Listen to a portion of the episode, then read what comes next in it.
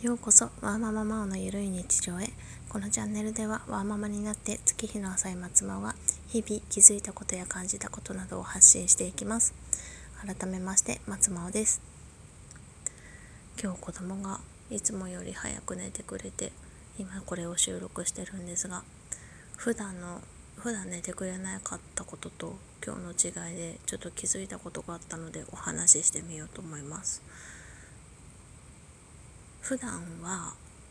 あの、食事のタイミングも遅くなっちゃうんですけど今日夫がちょいたのでちょっと早めに食事が取れたので全体的に前倒しになったなっていうところが1点あるのと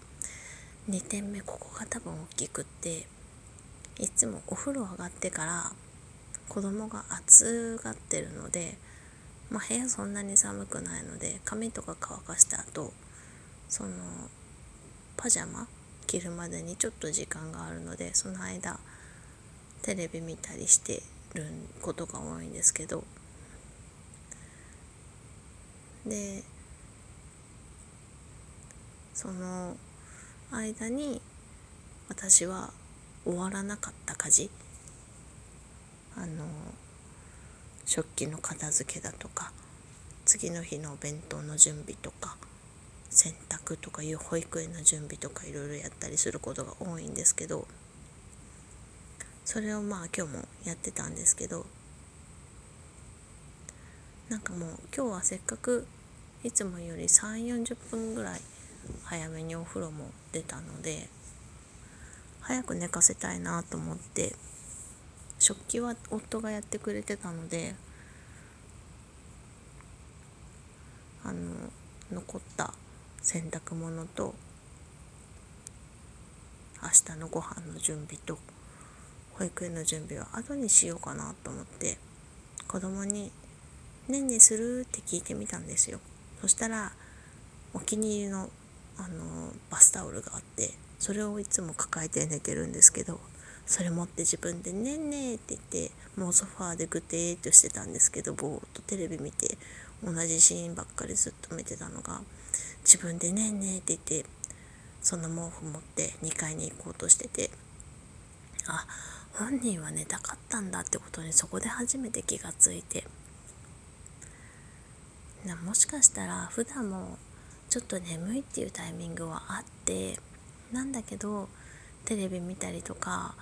絵本読んだりとかおもちゃ見たりして興奮しちゃって余計寝れなくなってなったのかなって思って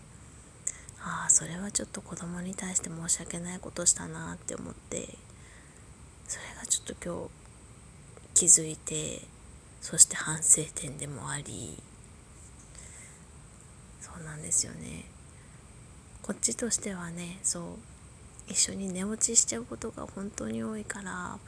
できればもう家事を全て終えて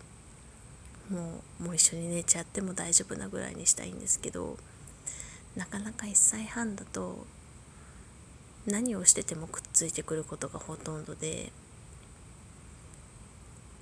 今日はたまたまずっとおもちゃで遊んでくれてたんですけどだいたい保育園から帰ってくるとお腹空いてることが多いのか母乳が飲みたいって言ってせがまれたりすることも多いですしなんかちょっとテレビ見させて夕飯と思って夕飯の準備してても私もやるって言ってあの脚立持ってき脚立？背伸びってあのわかるかな？折りたたみ式のちっちゃい脚立みたいな持ってきて自分でそれを持ってくるのでそれに乗せて一緒にその子ができる作業をあげやあげたりとかしてるからご飯作るのもどんどん遅くなるしそうなんですよね。こうで夕飯ただ作ってるだけで手伝ってくれるならまだいいんですけど最近あげたラキューですよね。ラキューがもう大好きだからそっちに引っ張られてママ作ってって言ってそこから離れないとか離れたら怒るとかっていうのもしょっちゅうで。それだからうん難しいですよね。ご飯もはっさと作れ作れれば。3 4 0分とかの差もありますけどただそれがないにしてもその子供がお風呂上がりに休んでる時間本当にちょっとの時間なんですけどその時間に全部やろうとしないでもう残してもいいやと思う感覚がいいのかなって思って今日は全然眠私がそんなに眠くなかったので起きてるんですけどどうせ私寝ても大体5時間で起きるんですよね。10時に寝たら3時とか11時に寝たら4時とかに1回起きるので、まあ、その後に二度寝も全然できるんですけどそのまま起きても私多分そんなに体に今のところ支障がないタイプのないタイプそんなことあるのかな。自分ではないと思ってるんですけどタイプの人間なのでその時起きたらやればいいやっていう感覚になって